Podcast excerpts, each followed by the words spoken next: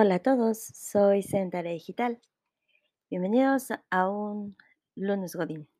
Em, pero bueno, este es un lunes Godín muy diferente de los que he hecho. Quiero que sepan que la razón por la que no he estado subiendo episodios, ni grabando, ni ahora sí que haciendo muchas cosas, es porque, como algunos de ustedes saben y como ya les había compartido, mi madrina estaba bastante enferma y lamentablemente falleció en enero. Entonces, bueno, primero que nada quisiera dedicarle unos segundos em, de silencio, recordando la hermosa mujer que, que fue, el increíble ser humano que, que siempre fue con, conmigo y con muchos de, de sus sobrinos.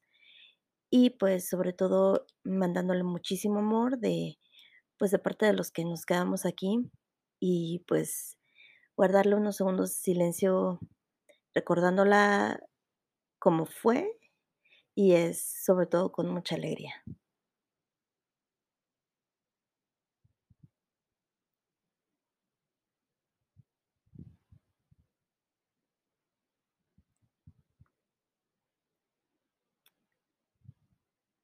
Bueno, em, gracias a los que siguen escuchando después de, este mm, un tanto cuanto triste anuncio.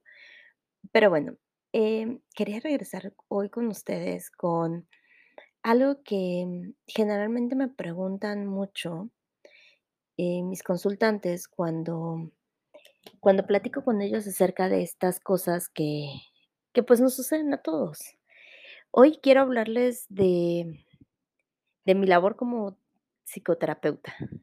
Por eso es un lunes godín diferente, porque hoy les voy a contar de mí no siendo la niña de RH, sino de mí siendo eh, la terapeuta, siendo eh, la doctora sedentaria, siendo simplemente Sam.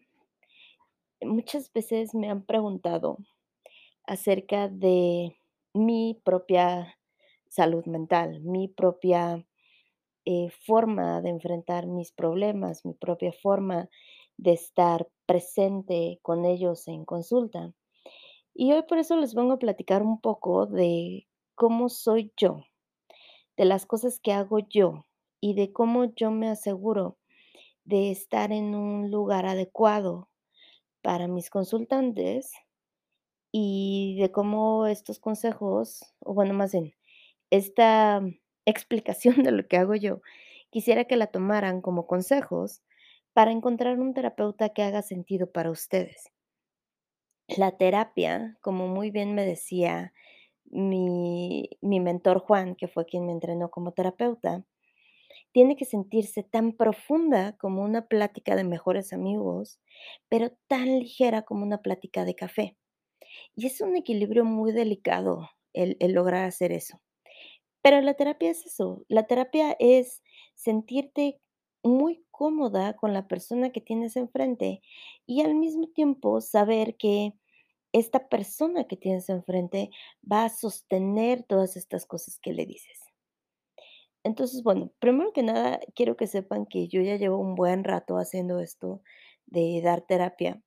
Me he entrenado bastante, entonces, primero que nada, cuando cuando tú te presentas como psicoterapeuta y cuando las personas vienen a ti buscando ayuda, eh, tienes que, primero que nada, hacerles ver que una, no simplemente eres una psicóloga. Un psicólogo que egresó de la carrera no está preparado para dar terapia. Eso es algo que generalmente las personas confunden mucho. Y me ha tocado muchísimos amigos que salen con psicólogas que apenas egresaron de la carrera y ya están dando terapia. Y la verdad es que a mí sí me, me saca mucho de onda que hagan eso porque algo que nos enseñan en la carrera es que no. Es como los licenciados en medicina. Los licenciados en medicina salen como médicos generales, pero no le puedes pedir a un licenciado en medicina que vaya a operar o que vaya a hacer a una cosa de especialidad, porque es eso, es una especialidad. Cuando tú sales de psicología, sales como psicólogo en general, no sales como terapeuta, ¿Puedes dedicarte a varias ramas de la psicología e irte especializando? Claro. De hecho, esa es la idea de de que tú mismo o de que tú misma eh, vayas estudiando más cosas y vayas haciendo más cosas conforme más avance tu carrera, porque al final del día es eso, especializarte, formarte en alguna disciplina en específico, hace que puedas dedicarte a ciertas industrias o hace que puedas dedicarte a ciertas ramas. Pero bueno, justamente hablando de eso, yo no simplemente soy psicóloga, o sea, yo soy psicóloga de formación, claro, pero además tengo una maestría, eh, como saben, estoy casi a punto de terminar mi doctorado, gracias al Señor, y pues también he hecho varias especialidades en cuanto a temas de psicoterapia.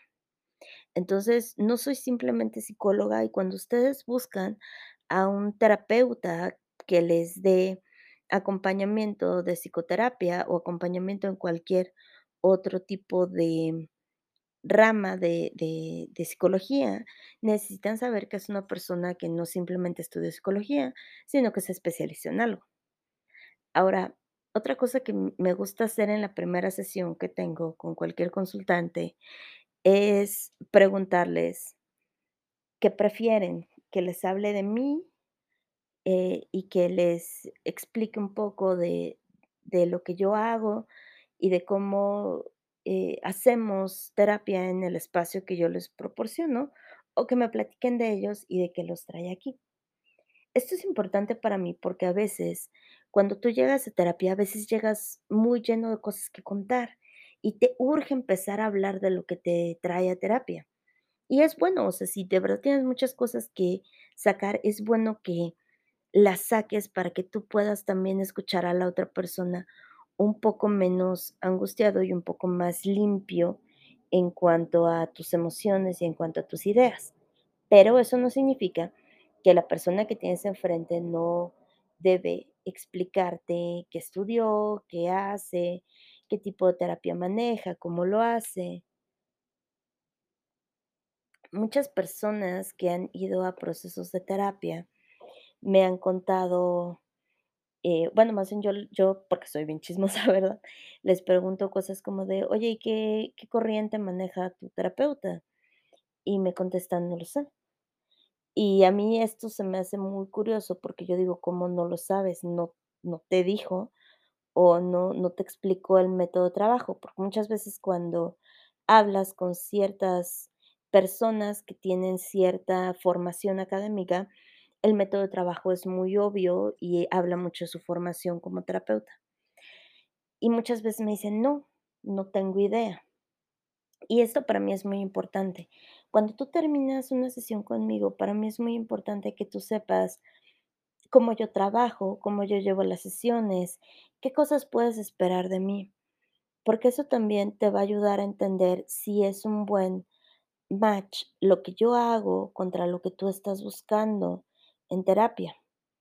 Entonces, eso también es un gran indicativo de que la persona con la que estás trabajando es la persona ideal para ti. La persona ideal para ti te va a comentar exactamente qué es lo que hace, cómo lo hace y qué puedes esperar de ese espacio. Entonces, ese, ese es otro, otro de las grandes cosas que a mí me gusta hacer en, en mi espacio de terapia y que les recomiendo a, pues, a las personas que conozco que lo hagan, porque es importante que tú sepas cuál es el tipo de trabajo que la persona hace. Pongámoslo de esta manera.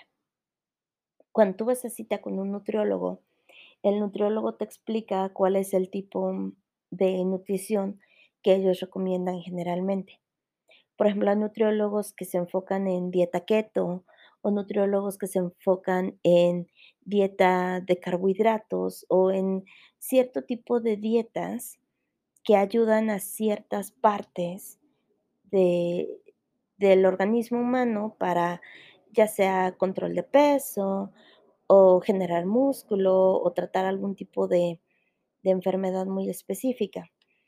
Ahora, ustedes me preguntarán cuál es el correcto. No lo sé, no soy nutrióloga, pero tampoco yo estoy yendo con un nutriólogo haber ningún tema relacionado con mi salud. Me preguntarán, ¿pero por qué esto es importante? Porque del mismo modo en que ciertos nutriólogos tienen ciertas ideas acerca de nutrición, de ese mismo modo también los terapeutas tenemos ciertas ideas o cierta formación acerca de cómo se deben platicar ciertos temas. ¿Cuál es el correcto? En realidad ninguno. Creo que cada quien se siente a gusto con ciertas formas de terapia y ciertas em, formas en que las personas hacen las cosas. Entonces, en realidad, la forma en que tu terapeuta haga o no las cosas tiene que serte cómoda a ti, no tiene que serle cómoda a nadie. Y no hay algo que esté correcto o incorrecto, eh, sino sí hay formas en que la terapia funciona o no. Pero también por eso es importante que vayan con alguien que ya se haya especializado y que haya estudiado temas de salud mental. Porque si no les va a tocar, como les conté en algún momento en, en este podcast, la que hace psicoterapia con un curso de tres meses de cartas de tarot. Y la verdad es que quisiera pensar que ese tipo de cosas le funcionan y van a ayudar a alguien, pero honestamente es que la salud mental no es algo que puedas simplemente trabajar con cartas de tarot. Repito, cero hate en contra de las personas eh, que utilizan eh, la baraja de tarot para ciertas cosas, pero no es una cosa que sea o que esté diseñada para atender temas de salud mental. Entonces, es bien importante que cuando platiquen con alguien que habla acerca de temas de salud mental, que sepamos realmente que esa persona sabe lo que está haciendo, que esa persona conoce técnicas y sabe de cosas que te pueden ayudar a mejorar lo que sea que tú quieras mejorar en tu vida.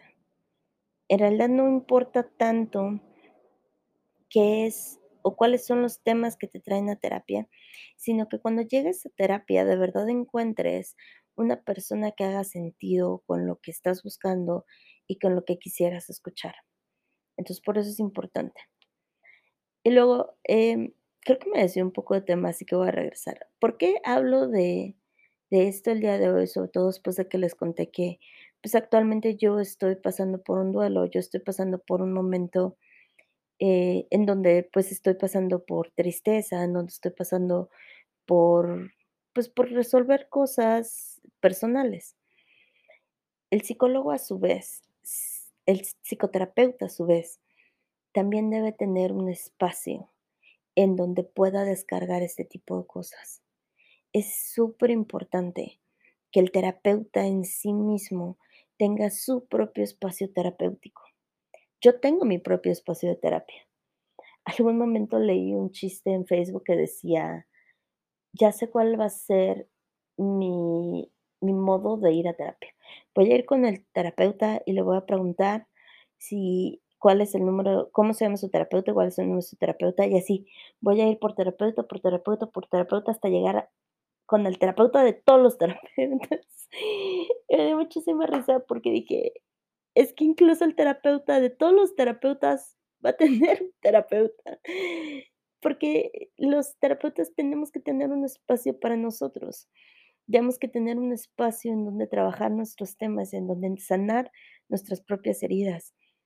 Todos los humanos estamos lastimados de algún lado. La vida de repente nos lastima. No significa que, que estemos mal como para no poder atender a alguien en, en psicoterapia, pero sí significa que nosotros mismos también tenemos cosas que trabajar y también tenemos cosas que sanar. Y sobre todo lo menciono hoy porque, por ejemplo, eh, de hecho, casi ningún día de enero trabajé en el consultorio. Yo tengo más de seis años trabajando en, en mi consultorio privado, atendiendo consultas em, de adolescentes, de adultos, de pareja. Y creo que esta es la primera vez en esos seis años que me ausento tanto tiempo en mi consultorio. ¿Y por qué es esto? Porque yo sé que no me encuentro en un lugar en donde yo pueda ofrecer un espacio sano a las personas que me vienen a ver.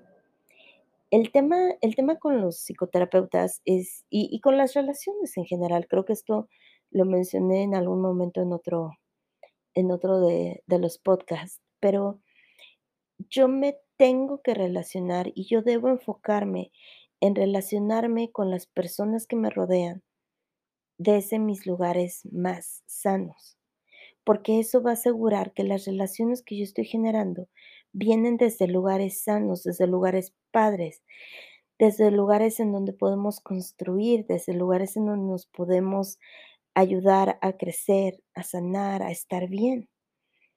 Y yo, por ejemplo, en en estos días en donde he tenido mucha tristeza, en donde he estado, pues, sintiéndome, em nostálgica acerca de muchas cosas, definitivamente no tenía un lugar amplio y sano para compartir con otros. Estaba a lo mejor un poco distraída, estaba a lo mejor triste, estaba a lo mejor muchas cosas que hubieran hecho que el proceso terapéutico no fuera el adecuado para mis consultantes.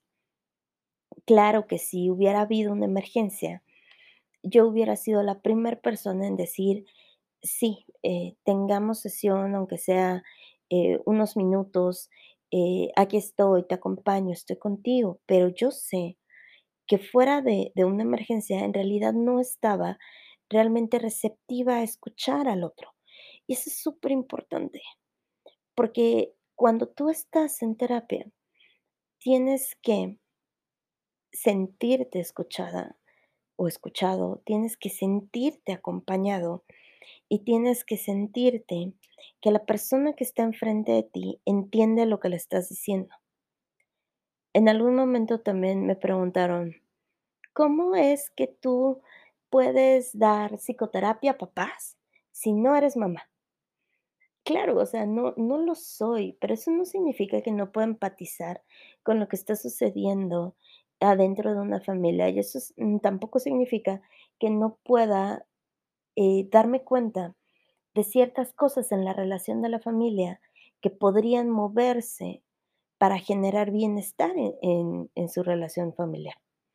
Entonces, hay muchos lugares en donde, a pesar de que yo no puedo entenderte por completo, porque me falta o pasar por esa experiencia, o vivir algo similar, o a lo mejor me falta haber nacido de del género, eh, contrario al que yo nací. Aún así, eso no significa que no pueda acercarme mucho hacia donde tú estás y lo que estás viviendo, y entender lo que está sucediendo en tu vida. Ese es el tema de la psicoterapia. Eh, en algún momento, uno uno de mis exes me contó que estaba yendo a terapia y que se dio cuenta que su psicóloga, mientras estaba contando como un momento, sobre todo un momento muy fuerte de de su historia, se dio cuenta que la psicóloga estaba viendo TikTok. Y yo me sentí horrorizada, dije: "No, no, pero, ¿por qué?". Por ejemplo, algo que que hago mucho y que les digo a mis consultantes es que a veces tomo notas. No porque tome notas así como de, ah, sí, posible, eh, sujeto que requiera atención. No, no, no, o sea, de repente me quedan grabadas frases que ellos dicen, me me llegan y me permean, eh, historias que ellos me cuentan, y de repente me gusta hacer notas acerca de eso. No para mí, sino para nosotros, porque a veces, eh, me gusta repasar esas notas y decirle: "¿Te acuerdas cuando me contaste esto? Esto que me estás contando me recuerda esto", o, "¿Te acuerdas cuando tú me dijiste eso?". "¿Y te acuerdas lo increíble que fue esto?". Y y de repente me gusta hacer eso, pero, por ejemplo, yo aviso ese tipo de cosas porque de repente, pues, van a oír el tipitapá de mi teclado y van a decir: "¿Qué onda?". Pero también, por ejemplo, les digo que mis notas son, eh, son compartidas, es decir, si ellos quisieran leerlas, las podrían leer, porque nada de lo que pongo ahí, eh, es algo que no les pueda compartir, incluso aunque fueran pensamientos míos, muchos de mis pensamientos en terapia yo los comparto. Esa es mi forma de hacer terapia. Ahora, esto no quiere decir que todos los terapeutas seamos iguales. Va a haber terapeutas que sí tengan notas y que son como notas de ellos. Pero, por ejemplo, yo sí tengo esa libertad de decir, y si algún día te da curiosidad, te interesa saber, dale, yo no, yo no tengo tema en que tú puedas ver mis notas y saber qué estoy escribiendo. Entonces, ese lugar de confianza, ese lugar de entendimiento, ese lugar de de platicar muchas cosas, es para mí una de las cosas más importantes de una relación terapéutica. Voy a repetir una vez más lo que me dijo Juan, el terapeuta que me entrenó. Tiene que ser lo suficientemente profunda como una plática de mejores amigos y lo suficientemente ligera como una plática de café.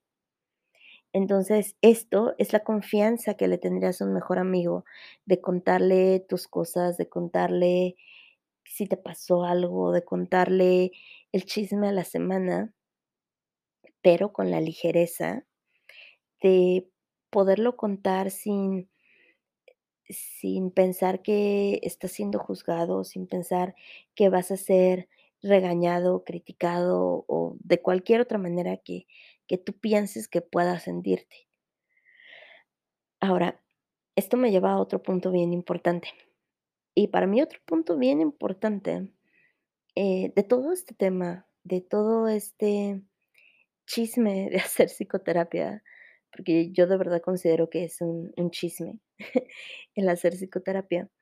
eh, pero otro tema muy importante para mí es que la persona con la que estés te dé la confianza para hablar de temas que son muy dolorosos y que tengas la confianza de que no te va a lastimar.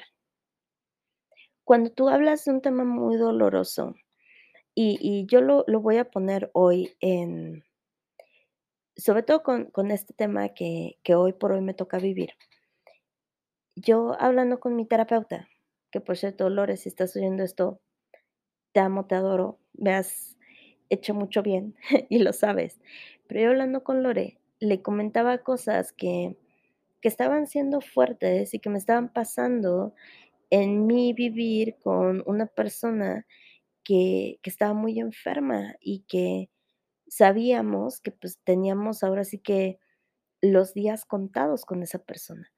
Y yo le contaba todo esto desde un lugar de mucho dolor, porque esta mujer eh, es, porque lo seguirá siendo, una segunda madre para mí. Entonces yo se lo contaba desde un lugar de mucho dolor y desde un lugar muy sensible y desde un lugar muy íntimo y sabía que yo se lo iba a contar y que no iba a rascar sobre mis heridas. Hay muchos terapeutas que son muy sanguinarios y habrá personas que les guste que ahora sí que, que tallen sobre las heridas con fibra y con limón y habrá personas que no. Entonces, eh, tú debes de tener la confianza de que tu terapeuta va a tratar tus lugares que te duelen con la suficiente profundidad para sentir que hay un cambio, pero con el suficiente cuidado para saber que vas protegido, que vas eh, curado, que te llevas al menos una curita sobre esa herida. Y creo que esto es muy importante porque muchos terapeutas no miden qué tanto puedes lastimar a alguien. Y por eso es bien importante que un terapeuta de verdad tenga una especialización, una especialidad en, en, psicoterapia y en salud mental, porque muchos no saben medir qué tanto pueden lastimar a alguien con un comentario o con una intervención o con algo. Entonces es bien importante que el terapeuta que tengas enfrente de verdad haya estudiado algo que le permita detectar qué tanto es demasiado. Y esto lo saben mis consultantes. Yo me encanta decir que mis sesiones duran 1 hora, la verdad es que siempre me paso un poquito de más, pero justamente porque me preocupan y y tan me preocupan que quiero que se vayan lo suficientemente trabajados, pero también lo suficientemente cuidados, como para que al rato que estén solos no les dé una crisis, ansiedad y que se queden llorando, porque yo necesito que que sepan que fueron trabajados, sí, pero que también fueron cuidados, y eso es muy importante. Creo que un consejo que que me gustaría que se lleven es que el terapeuta que mejor eh, te sepa trabajar es aquel que también te haga sentir que te está cuidando durante el proceso. Pero como les dije, va a haber muchos temas que son muy delicados y va a haber lugares en donde, híjole, sí hasta da miedo contarlo, pero está bien. Está bien porque el terapeuta ideal para ti va a ser el terapeuta que te dé confianza de decir: "Mira, te voy a contar algo y va a estar cañón, así que agárrate". Entonces, eso, o sea, creo que es muy importante que el terapeuta que esté trabajando con nosotros, de verdad nos dé esa confianza de poder contar ciertos lugares que están rudos. Y bueno, em, una vez más, ¿a qué viene todo esto? Creo que sobre todo a que, eh, todo todo enero ni siquiera había tenido ganas de grabar, porque, repito, me sentía de muchas formas en donde, pues, yo sabía que que no estaba en mi mejor momento. Y hoy por hoy me dan ganas de grabar, también porque me siento mejor, pero también diciéndoles que justamente a partir de, pues sí, de febrero, es que empiezo a volver a dar terapia, y muchos me preguntaron, muchos de mis consultantes me preguntan: "¿Cómo estás? ¿Cómo te sientes?". Y de repente pareciera que a tu psicoterapeuta no le puedes preguntar nada. Y eso me me da mucha curiosidad, porque muchos de mis amigos me dicen: "Ay, pero, ¿l les contaste esto?". O, ay, pero, eh, por ejemplo, de de mis exes, ¿no? Que yo sé que varios de mis consultantes escuchan estos programas y muchas gracias, los amo, los adoro, ustedes lo saben. Eh, pero me da mucha risa cuando me dicen: "¿Pero por qué les cuentas eso?". Yo: "¿Por qué no?". Este es mi muy particular modo de hacer terapia, repito, esta no es la terapia que hace, eh, el común grueso de la población psicoterapéutica.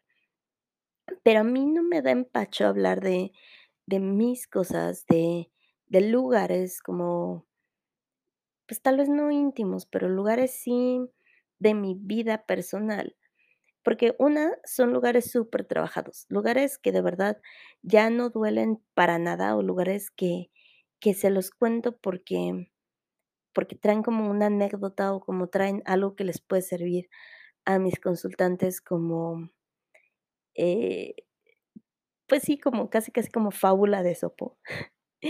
Pero también porque de verdad no creo que haya, eh, cosas que que no puedas preguntarle a tu psicoterapeuta. Por eso les digo, debe debe de haber una confianza. Eh, hay terapeutas que no les gusta hablar para nada de ellos, y también está bien, esa es otra forma de hacer psicoterapia. Pero, por ejemplo, a mí a mí me da mucha risa cuando mis mis consultantes me preguntan oye, em, pregunta, ¿y tú en este ocasión, y creo que está bien, o sea, creo que para mí eso es parte de formar una relación terapéutica. Eh a mí yo sé que hay muchas teorías que hablan acerca de que tú debes colocarte como terapeuta en un lugar de yo lo sé, eh, yo estoy sano, yo entiendo, yo conozco, yo muchas cosas. Y si bien no es que yo me ponga en el lugar contrario, pero también me gusta compartirles lo humana que soy, lo falible que soy. Eh, de repente me cuentan cosas y me dicen: "Es que, ¿cómo pude haber hecho esto?". O, "Es que me siento tonta, o me siento tonto por haber dicho esto, o hecho esto". Y les digo: "Es que yo también he hecho ese tipo de cosas". pero está bien.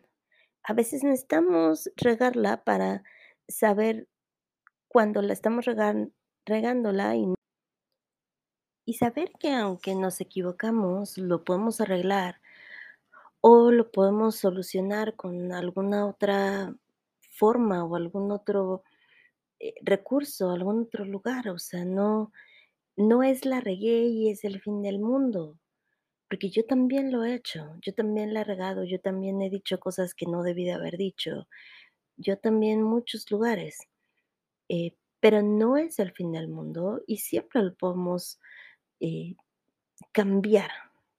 Tal vez no solucionar o no modificar, pero al menos sí cambiar.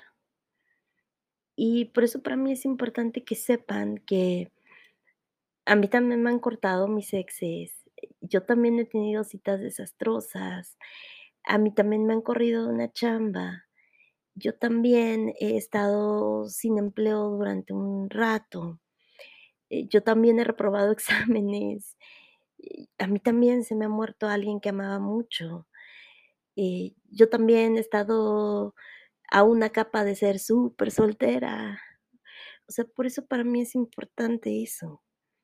Y a lo mejor mucha gente dice: "Ay, entonces, ¿yo para qué quiero ir con alguien que, pues, también está intentando resolver su vida?".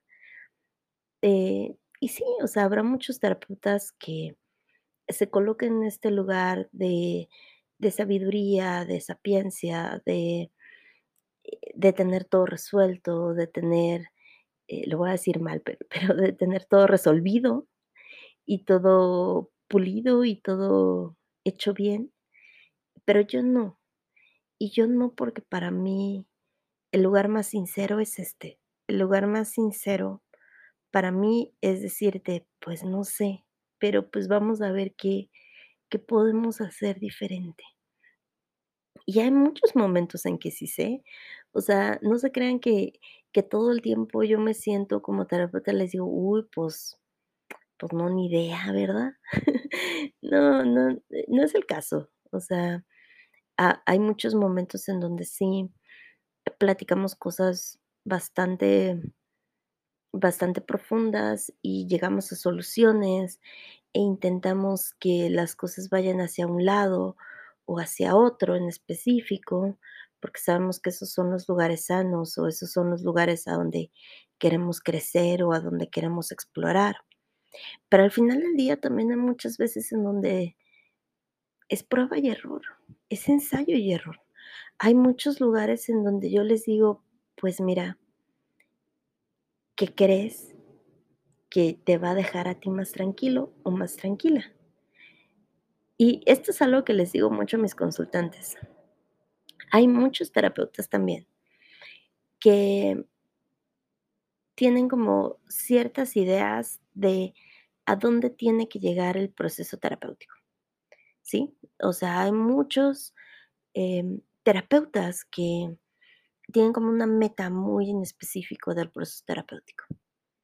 Y esto es parte de mi filosofía personal, que les comparto a mis consultantes, no porque este sea el fin de la terapia que yo doy, porque no es así. Realmente el fin de la terapia que yo doy es llegar a donde mis consultantes quieren llegar, ya sea laboralmente, personalmente, em, en una relación de pareja o en o simplemente de de trabajar asuntos que que ellos traen, ¿no? Pero un poco lo que les digo a mis consultantes es que para mí el la base de muchas cosas, de mi filosofía personal es la paz y la tranquilidad. ¿Saben? Eh, les voy a compartir algo bastante privado de mi vida, eh, justamente para ejemplificar este punto. Em, pero bueno, eh, mi madrina, eh, pasó por un año muy fuerte de estar luchando contra cáncer y contra metástasis de cáncer. Entonces, pues, durante mucho tiempo estuvo, pues, bastante delicada de salud.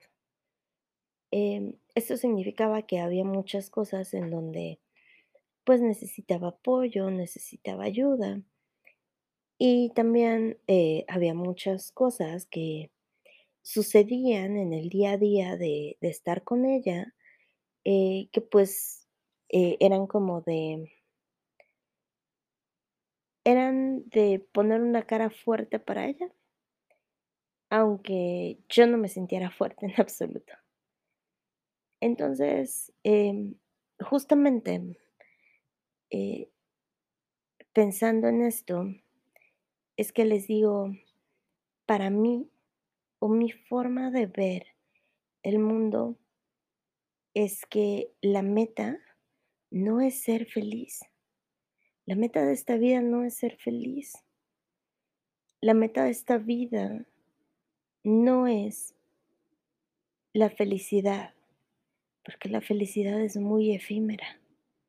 También lo es la tristeza, aunque pareciera, por ejemplo, días como hoy, en donde, pues, todavía estoy luchando con con la tristeza y con la ausencia de mi madrina eh, que la tristeza es más permanente que la felicidad, no es cierto. Y bueno, ¿por qué les conté lo lo primero de mi madrina? Porque para mí la meta es estar en paz y en tranquilidad. Hoy por hoy, y durante el tiempo en que ella estuvo enferma y que yo estuve ahí con ella cuidándola yo no estaba feliz, yo no podía estar feliz, pero trataba de estar feliz por ella. Trataba de hacer bromas y de reírnos, y trataba de que tuviera días en donde platicáramos de muchas cosas, y en donde hiciéramos cosas diferentes, y viéramos programas, y de hacer hacer muchas, muchas cosas para que su vida fuera más ligera, menos pesada. Em pero, pues, habían días malos. Había días en donde, pues sí, e el el dolor, o el malestar, o el cansancio eran mucho más fuertes que que lo que yo podía brindarle de de alegría, o de entretenimiento, o de diversión. Eh, pero por eso les digo que para mí la meta es estar tranquilo. Porque aún en una tristeza muy profunda, como la que tengo hoy por porque madrina ya no está conmigo aún en un dolor muy grande como el que ella padecía aún en en un lugar en donde la nostalgia de repente me me lleva a recordarla mucho aún así yo puedo estar tranquila. Yo puedo estar en paz con con lo que le di, con lo que hicimos juntas, eh, con lo que nos reímos, con lo que platicamos, con lo que muchas cosas. Y por eso para mí la meta no es la felicidad, la felicidad es efímera. Hoy sé que ya puedo estar mejor en cuanto a los lugares sanos que le puedo ofrecer a otra persona pero todavía estoy triste. Todavía de repente, eh, me gana la nostalgia, y aún así estoy muy tranquila. Aún así, aunque estoy muy triste, estoy tranquila. Porque porque sé las cosas que que sucedieron, y sé que yo di lo que tenía que dar. Y también cuando estaba muy feliz, también puedo estar muy tranquila. También he tenido días turbofelices, en donde me muero de felicidad por muchas cosas, y aún así estoy muy tranquila. Estoy muy tranquila por lo que está pasando, estoy muy tranquila por lo que estoy viviendo. Recuerdo que uno de mis días más felices fue cuando hice mi mi toma de protesta cuando egresé de la licenciatura, y recuerdo que estaba muy nerviosa, pero estaba muy feliz, muy, muy feliz. Y estaba sobre todo muy feliz porque estaba ahí toda mi familia. Estaba mi madrina, estaba mi tío, estaba mi mamá, estaba mi hermano, estaba mi mejor amigo. Eh, que Charly, si estás oyendo esto, te mando un beso gigante. Te adoro, brother. Eh, estaban amigos de mi tío también ahí acompañándome. Estaba turbo nerviosa, estaba muy tranquila. estaba muy tranquila porque sabía que que yo me había ganado el lugar de estar ahí. Y a que estaba muy nerviosa porque estaba enfrente de mis 3 sinodales, estaba muy contenta. Y también ha habido momentos muy de paz que he tenido en donde me siento satisfecha y donde me siento tranquila con el lugar en donde estoy ahora y con la forma en que he llegado aquí. Entonces, por eso es importante. Eh, para mí lo importante es la tranquilidad y la paz, porque también eso significa que estás en paz con las decisiones que tomaste y que estás también em, sintiéndote bien en el lugar al que has llegado. Por eso les digo, para mí es importante eso. Y es algo que siempre les comparto a, mis consultantes. Digo, hay consultantes que sí creen en, en que la felicidad es, es a donde tienen que llegar. Y está bien. Les digo, va, entonces, ¿cómo es ser feliz? ¿Cómo, cómo puedo yo o cómo podemos los dos saber que ya llegamos a ese lugar? Y lo trabajamos. Por eso les digo, no, no, es mi forma de ver el mundo. Pero no tiene que ser la de nadie más. Y definitivamente, eh, si, si mis consultantes llegan y me dicen, no, es que para mí es ser feliz, les digo, va. Entonces vamos a averiguar cómo es eso, a qué sabe, a qué se siente ser feliz y vamos a procurar eh, ahora sí que llegar a ese lugar y que, y que sientas que llegaste a ese lugar. Eh, y, y hablando una vez más acerca de consejos para encontrar un terapeuta ideal, es justamente ese. Yo tengo mi modo de ver el mundo, yo tengo mi modo de expresarme en el mundo, yo tengo mi modo de estar en este mundo, pero eso no significa que sea el modo en que yo les imponga a mis consultantes que deben hacer las cosas. Que muchos terapeutas y, algunos que tienen como esta escuela más em, de solución de problemas, eh, sí tienen como esa visión de que, de que las cosas deberían de hacer como, como ellos creen que, que debe de ser. Yo no lo creo tan así. O sea, yo honestamente creo que para mí compartirme es importante porque, pues a lo mejor algo de las cosas que hago, de las cosas que digo, puede ser importante para mis consultantes y los puede ayudar a, a tomar decisiones o a estar en otro lugar diferente. Pero eso no significa que esa sea para mí la finalidad, ¿no? O sea, yo no quiero mini clones de mí por todos lados.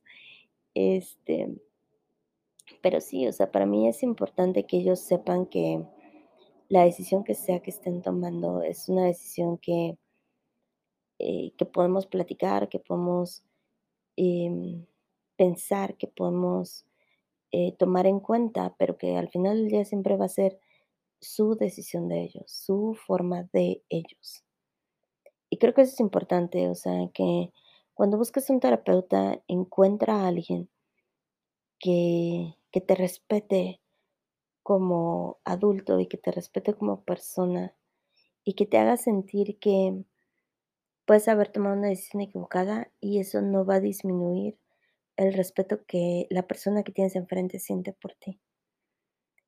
Y por eso para mí es importante compartirles todas estas cosas que me pasan, ya sea en mi podcast o en consulta, porque sé que a pesar de que les cuente que también he hecho tonterías, que también le he regado, que también he tenido eh, relaciones que no estaban tan sanas, que de todos modos em, hay un respeto entre ambos. Eh, me da mucha risa cuando llegan y me dicen: "¿Me vas a regañar?". Y me da mucha risa porque siempre les pregunto: "Ajá, sí, ¿por qué te regaño tanto? Porque te regaño todos los días, verdad?". Este, pero de verdad saben que no, o sea, saben que que no es mi estilo que lleguen a contarme algo y yo hacerlos sentir mal por ese algo que me contaron. Claro, habrá veces en que les diga: "A ver, pero es que si hablamos de esto, es que sí, sí lo hablamos". Porque, pues sí, obviamente, pues también soy humana y de repente sí, sí digo: "Ay, chamaco del mal", de que, eh, de que hablamos de algo y sabemos que no es el camino adecuado para para llegar a donde quieren llegar, y aún así me dicen: "Pues, ¿qué crees que sí lo hice?". Y yo: "Ay, pues ya cuéntame, ¿no? A ver qué pasó". Pero es eso, o sea, es el respeto que tenemos el el uno por el otro, y el saber que somos humanos y que eso no va a influir en lo que pensamos de la persona que está enfrente de nosotros, y eso es bien importante. O sea, creo que encontrar a alguien que, a pesar de que puedas haber cometido decisiones equivocadas, te respete y te ayude a decidir qué hacer con eso, es superimportante. Entonces, creo que creo que ese es mi último consejo. Y una vez más, o sea, yo creo que además algo muy importante es que veas que de verdad esa persona se procura tener espacios sanos para ti. Esto es como cualquier relación, yo solo me puedo relacionar contigo desde mis lugares sanos, o debería relacionarme solo en mis lugares sanos. Me relaciono contigo desde los lugares que ya tengo trabajados en terapia, desde los lugares que están padres de mi persona, desde los lugares que más me gustan de mí, que quiero compartir con los otros. Y tienes que sentir eso también de tu terapeuta, que tu terapeuta se procura hacerse espacios sanos. Yo por eso no di sesión en enero, no estaba en un lugar sano, porque tenía mucho dolor y mucha tristeza. Hoy me, encuentro en un lugar mejor. Tan me encuentro en un lugar mejor que estoy el día de hoy, el lunes Godín, hablando con ustedes. Pero justamente eso, creo que hoy por hoy me pueden escuchar y aunque aún tengo algo de tristeza, estoy bien y voy a estar bien y les prometo que voy a empezar a subir más podcasts, pero qui- quiero que, quiero que de verdad que eso traspase, ¿saben? Que a pesar de que todos estamos lastimados y todos hemos sido maltratados o violentados, o nos han pasado cosas que nos han hecho sentir mal o tristes. Eh, de todos modos, tenemos la oportunidad de crear espacios sanos y crear espacios sanos para que otras personas también compartan sus propios espacios sanos con nosotros. Creo que ahí sí, como diría Freud, em, no hay cosa que sane más que que una conversación amable, que un oído amable. Y creo que esa es la maravilla de la relación psicoterapéutica. Yo te escucho desde un lugar en donde sabes que estás siendo escuchado y sabes que estás siendo bien recibido, y de repente eso es lo que más ayuda en el mundo. O sea, yo con Lore, de verdad, cuando le cuento las cosas, sé que me está oyendo desde un lugar amable, desde un lugar de cariño, desde un lugar en que me recibe. Y eso es lo mismo que yo procuro dar. Y eso deberíamos procurar dar en todas nuestras relaciones. Igual en la relación de amistad, en la relación de pareja. Si la persona con la que estás hablando, si la persona con la que te estás relacionando no te está dando un lugar padre, un lugar sano en donde te sientas bien recibida, bien escuchada y bien acompañada, ¿qué estás haciendo ahí? Os también aplica para los hombres. Si no llegan a un espacio en donde los reciben, los acompañan, los escuchan, ¿qué están haciendo ahí? Y por eso les digo, es bien importante para mí esto, sobre todo con el psicoterapeuta, porque tu psicoterapeuta es la persona que de repente va a escuchar cosas que a lo mejor nadie más va a escuchar, son cosas muy dolorosas. Entonces, recibidos, atendidos, escuchados, acompañados, o mejor no. ¿Vale? Creo creo que eso eso resume to todo esto que les acabo de decir, pero además me me quería explayar un poco más el día de hoy y contarles un poco más el día de hoy también, porque, pues, hacía mucho que no platicábamos, y me encanta platicar con ustedes. Y, pues sí, ahora sí que ese es el tipo de terapeuta que soy, y ahora sí que en todo esto que les acabo de contar, creo que van varios consejos para que ustedes encuentren, si es que lo están buscando, un espacio de psicoterapia ideal para ustedes. Y este último consejo es para cualquier relación. Este último consejo, de verdad aplíquenlo. me tengo que sentir recibido, me tengo que sentir escuchado, me tengo que sentir acompañado, o mejor no, ¿va? De verdad me gustaría que que lo pensaran y que me dijeran qué opinan de todo esto. Les repito, ya estoy mucho mejor. Me siento más tranquila, menos triste. Y de verdad les prometo que voy a trabajar en en subir más episodios. De verdad extrañaba mucho este espacio y no saben el el bien emocional que me hizo el día de hoy, eh, grabar y estar con ustedes un rato. Y me encantaría saber ustedes qué opinan. ¿Qué opinan de todo lo que les acabo de contar? ¿Les han tocado terapeutas malos? ¿Les han tocado terapeutas que nada más estudiaron la licenciatura en psicología y se aventaron a dar terapia? Me encantaría escucharlos, me encantaría saber que ustedes qué opinan. Y como costumbre, ya saben, mis redes sociales, arroba sedentaria digital, en Facebook, en Twitter, en Instagram y por supuesto aquí e en YouTube y en Spotify para que me puedan escuchar. También estoy en otros podcasts como Apple Music, me pueden encontrar. Y me encantaría saber ustedes qué opinan. Eh, me encantaría saber si ustedes quieren algún otro consejo de cómo encontrar un terapeuta. Y también me gustaría que me dijeran de qué más quieren que platiquemos. Les mando un abrazo muy grande, les mando un un saludo muy grande a todos ustedes que me escuchan. Y ya saben, coméntenme, me encanta platicar con ustedes. Feliz lunes, godín. Eh, a procurar grabar y espero verlos el viernes, ¿vale? Okey, ya me platicarán de qué quieren que platiquemos.